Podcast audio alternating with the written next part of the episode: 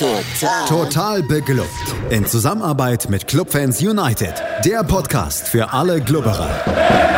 Alles, Alles zum ersten FC Nürnberg auf meinsportpodcast.de. Herzlich willkommen zu einer neuen Ausgabe Total Beklubbt, dem Magazin über den ersten FC Nürnberg auf meinsportpodcast.de. Mein Name ist Felix Amrein und wie immer bin ich nicht alleine, sondern habe eine Anhängerin des nächsten Gegners an meiner Seite und am Freitag, da spielt der erste FC Nürnberg gegen Werder Bremen und mein Gast heute, das ist Kirsten. Hallo Kirsten. Moin. Ja, Kirsten kann man nicht nur bei Total Beklubbt hören, sondern auch im geschätzten Weserfunk und da solltet ihr auf jeden Fall reinhören, verlinke ich euch in den Show Notes und Kirsten, wir wollen jetzt über Werder Bremen sprechen und darüber, warum es aussieht wie auf einer Achterbahn, wenn man sich den Saisonverlauf anschaut. äh, fangen wir vielleicht mal ganz vorne an. Man hat ja so Erwartungen vor so einer Saison, auch was so einen Umbruch angeht und wie es dann losgeht. Und wenn man Clubfan ist, dann sieht man da schon den Abstieg am Horizont. Ich weiß jetzt nicht, wie es in Bremen ist, aber was war denn deine Erwartung vor der Saison? Also meine persönliche Erwartung war, ähm, mir war eigentlich klar, dass, dass diese, diese Sache, wir steigen sofort wieder auf, eine sehr schwere Geschichte werden würde. Ich rechne da auch immer noch nicht mit, dass wir sofort wieder aufsteigen, weil man ja auch gesehen hat, dass in der Mannschaft der Umbruch halt massiv war. Wir haben, muss haben und mussten sehr, sehr, also eigentlich die ganz komplette Startelf abgeben, bis auf ein paar Ausnahmen und haben aufgefüllt mit sehr, sehr, sehr, sehr vielen jungen Spielern. Und ich glaube, wir haben zeitweise echt die jüngste Startelf der Liga gehabt. Und ähm, dass halt 19-jährige Spieler nicht stabil spielen, das ist normal. Also ich, ich wusste, dass das ein Weg wird. Und äh, das entpuppt sich auch als solcher. Ja, ich glaube, das kann man durchaus so erstmal stehen lassen. Es ist, wenn man sich eben, wie gesagt, die Saison so anschaut, immer so ein, so ein Auf und Ab. Äh, jetzt habe ich bei den letzten beiden Spielen dann immerhin gedacht, naja, immerhin gibt es jetzt aktuell zumindest mal nicht nur noch extrem. Es gab ja so eine Phase in dieser Saison, da habt ihr entweder zu null gewonnen oder zu null verloren. Da gab es ja nur noch Hop oder Top. Äh, jetzt hat man 2 zu 2 gegen Sandhausen durch einen ganz späten Ausgleich gespielt 1 zu 1 gegen St. Pauli, das zumindest jetzt aus meiner fernen Wahrnehmung dann wahrscheinlich fast der größere Hoffnungsmacher ist, weil St. Pauli aktuell doch durchaus eine Macht ist.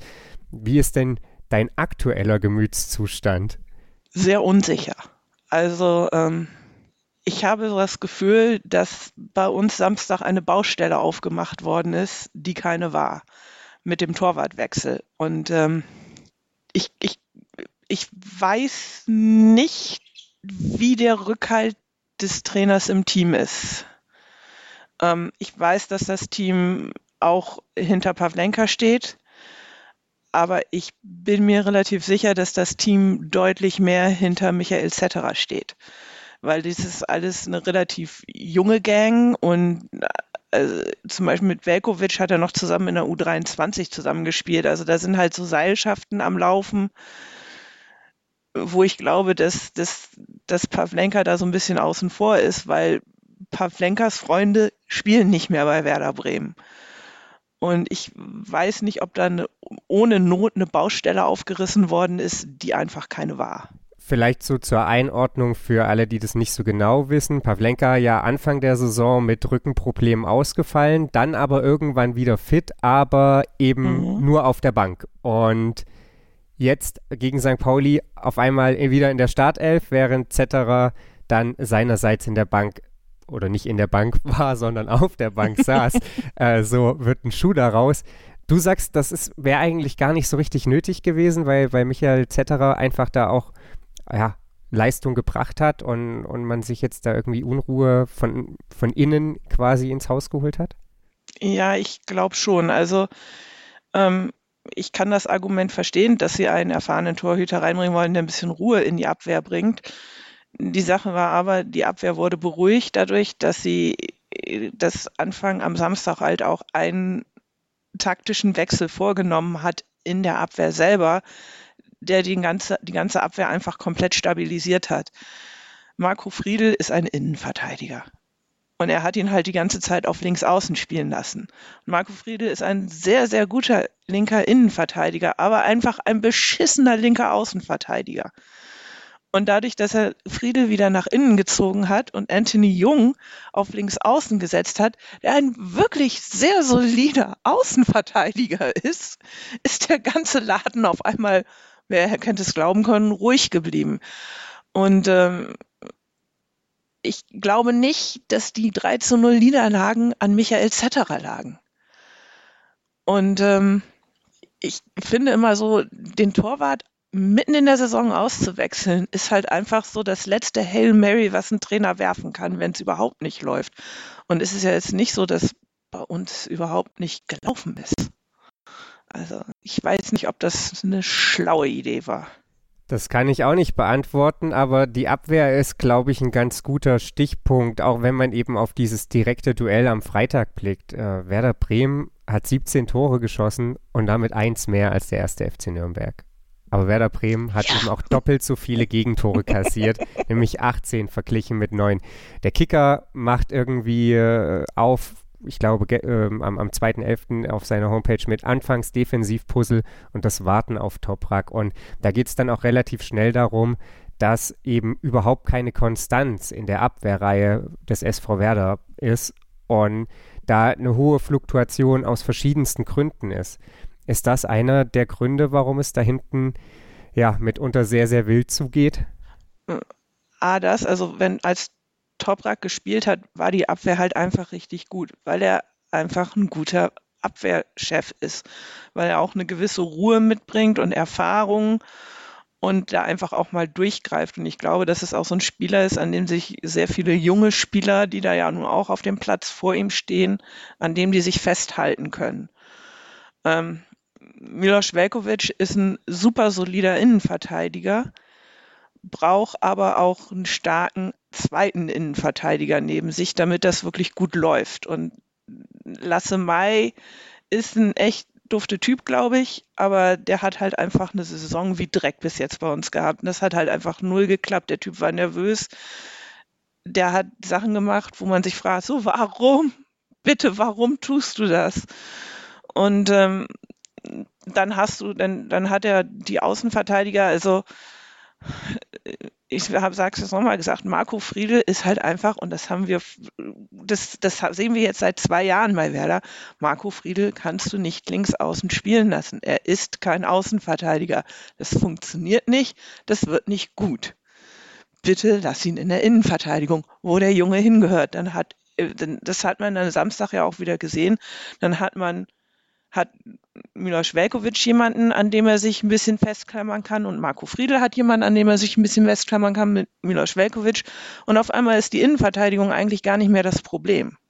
So, ja, es ist halt, ich bin halt großer Fan davon, Spieler einzusetzen, wo sie am besten spielen, aber es ist nicht jeder Trainer. Das hatten wir ja auch letzte Saison, dass wir einen Trainer hatten, der die Spieler nicht immer gerne da eingesetzt hat, wo sie gut sind. Ja, ich fühle da mit dir. Ähm, ich kenne dieses Problem durchaus, äh, wenn ja vermeintlich das System über den Spielern steht und dann irgendwie da trotzdem nur großer Mist hinten rauskommt.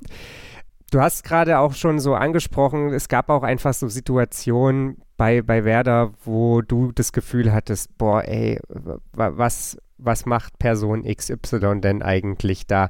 Ist das zwischenzeitlich auch schon so ein bisschen in die Richtung gegangen, dass du das Gefühl hattest, okay, jetzt geht es hier in so einen Strudel rein. Zum einen passt das System vielleicht nicht richtig oder die Spieler spielen auf Positionen, die, die ihnen nicht liegen.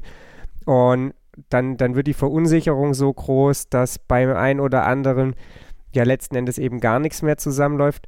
Hattest du da schon, schon so ein bisschen Sorge, dass der Trend gänzlich in die falsche Richtung geht? Oder war dann ja letzten Endes de, dieser, dieser Wechsel zwischen hohe Siege und, und ja, deutliche Niederlagen ja teilweise auch schon so, dass du gesagt hast, okay, nee, so, so schlimm ist es nicht. Da irgendwie lebt diese Mannschaft und die weiß schon, was sie kann. Sie braucht halt vielleicht nur immer das Momentum in dem jeweiligen Spiel.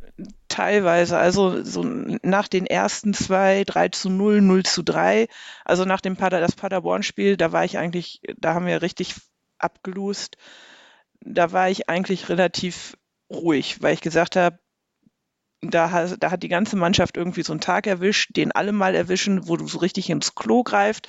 Da hat ihn aber nicht nur einer erwischt, da haben ihn einfach mal elf Personen auf dem Platz erwischt. Das ist tragisch passiert aber. Ähm, vor allen Dingen, weil sie danach halt einfach auch wieder gut gespielt haben.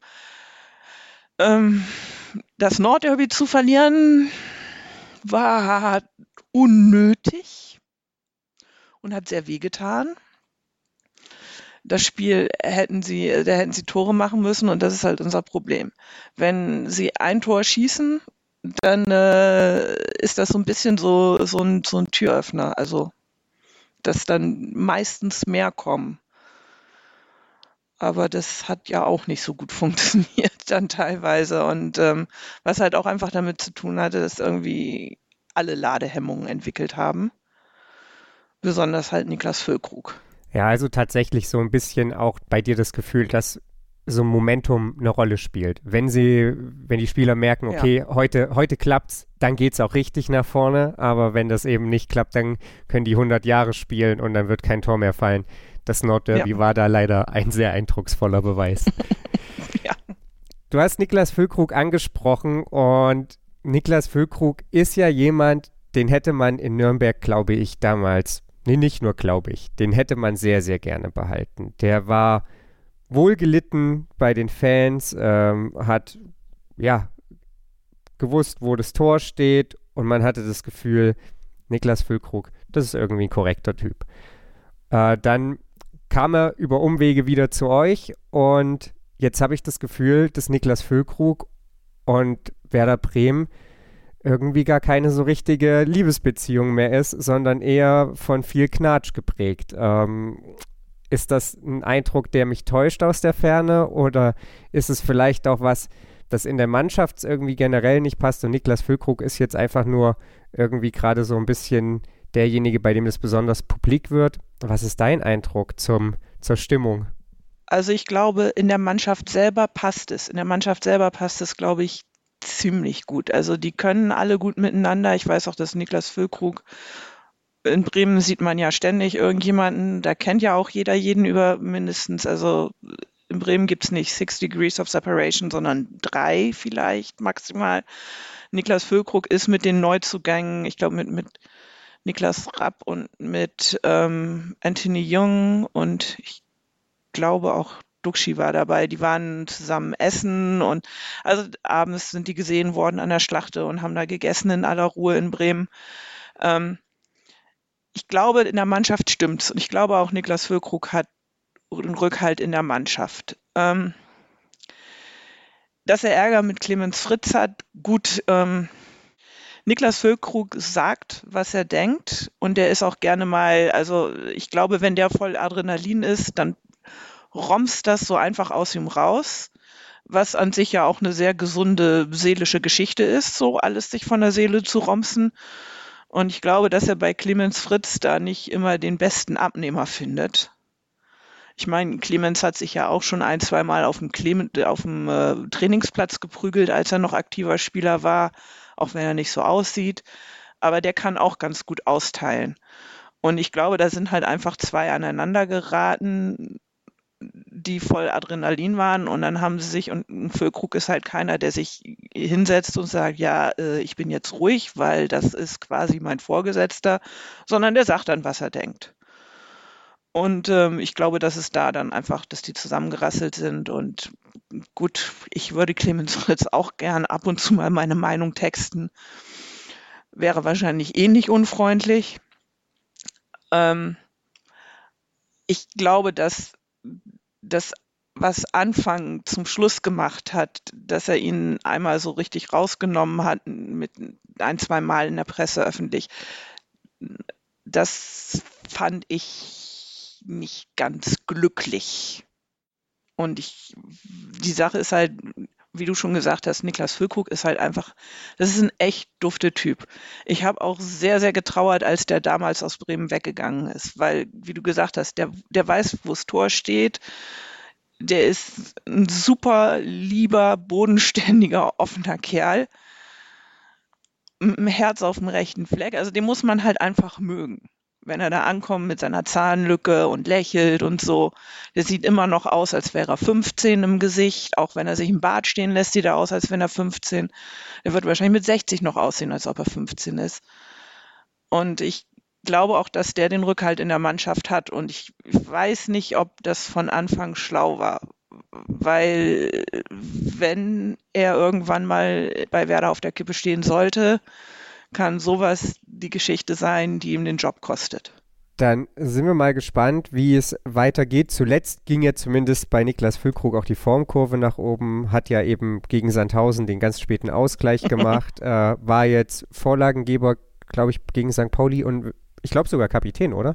Ja, ja. Insofern, vielleicht wendet sich ja alles zum Guten, nachdem es äh, zwischen Clemens Fritz und Niklas Füllkrug einfach mal richtig geknallt hat. Lass uns mal darüber sprechen, was du für Freitag erwartest, was oder was den ersten FC Nürnberg erwartet, wenn du ja vorhersagen müsstest oder oder ja dir so Gedanken machst, wie wie Werder wahrscheinlich gegen Nürnberg auftritt. Was ist das für eine für eine Art und Weise Fußball zu spielen? Ja, das bleibt eine Überraschung.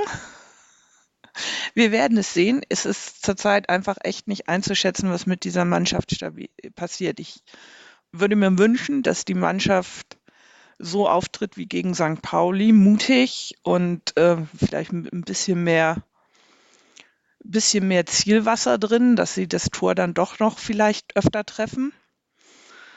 Was mir leid tut, ich, ich mag den Club, ich mag Nürnberg, meine beste Freundin ist aus Nürnberg, aus der Nürnberger Großregion, von daher, ich mag euch Franken.